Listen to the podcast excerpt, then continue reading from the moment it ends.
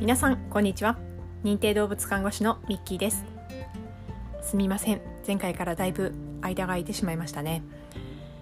えー、今回は、えー、世界各地でそして日本国内で起こっている災害についてとそれからワクチンについてお話をしたいと思います。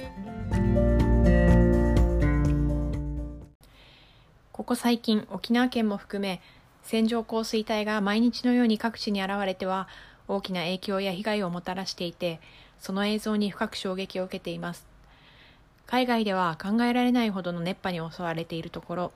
ハリケーンなど自然災害も発生していますが、皆さんのお住まいの地域は大丈夫でしょうか？新型コロナウイルス感染症のパンデミックが落ち着かない中、感染症以外の自然災害も待ったなしで訪れます。災害が起こった時、差し迫った時に動けるように普段からの知識と物の備えが大事だと思いますが、このパンデミック以前の防災知識はアップデートしておかないといけないんじゃないかなと思っています。昨日も4週間にわたりオンラインで受講していた東北大学の実践防災学のレポートを出したばかりなんですが、レポートをまとめたり、他の人のレポートをあの読ませていただいたりして、それぞれ地域が抱える状況や考えうる防災はみんな違うと思いますが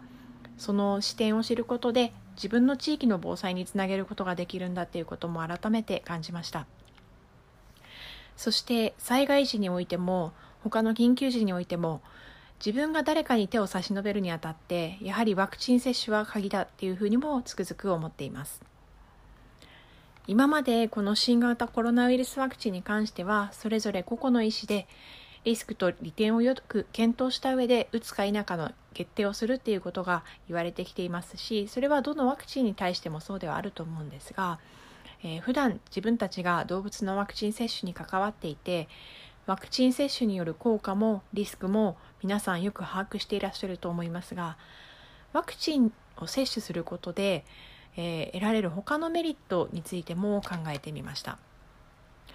例えば物理的に接触して助けが必要な人がすぐ目の前にいた時に手を差し伸べることにもしワクチンを接種していればしていない時の、えー、状態よりも心理的に抵抗感が少なくなると思います。それからボランティア活動に参加しやすくもなると思います。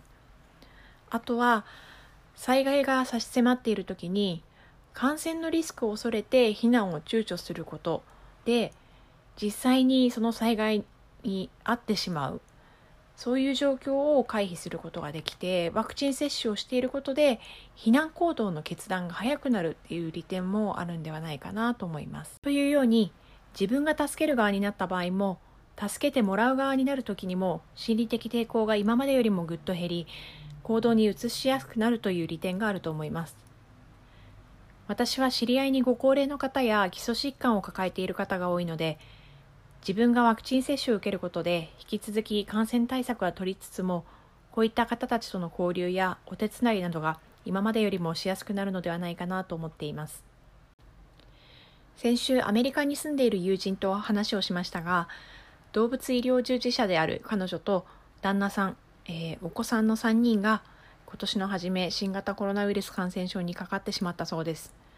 とても大変な思いをされて咳のしすぎで背中が肉離れを起こしてしまったそうです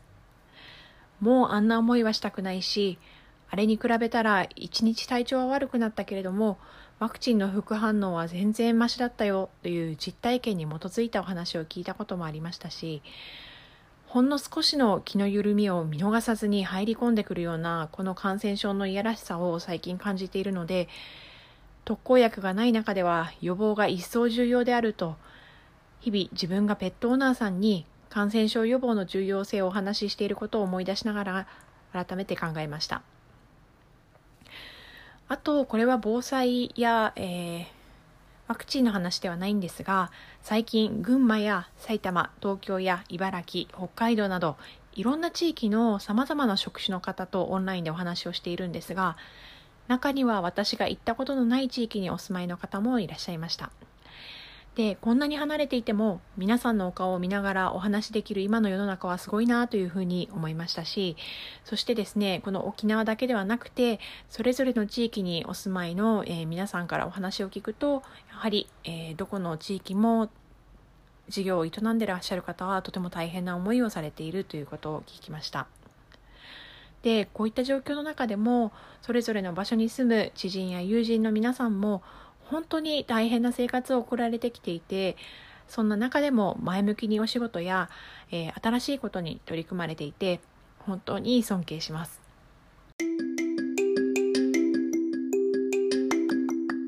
沖縄県では緊急事態宣言がさらに延長されてしまいましたが彼らを見習って今私がここでできることをプランを変更しながら考えていこうと思います。今日は防災とワクチンそしてこのような状況の中でも自分を変化させながら前向きに取り組む方たちがいるよというお話をさせていただきました。次回はお仕事についてお話をしたいと思います。それでは皆さんどうぞお体にお気をつけて災害へのお備えも忘れずにお過ごしくださいね。ベッドナースサポート沖縄ミッキーでした。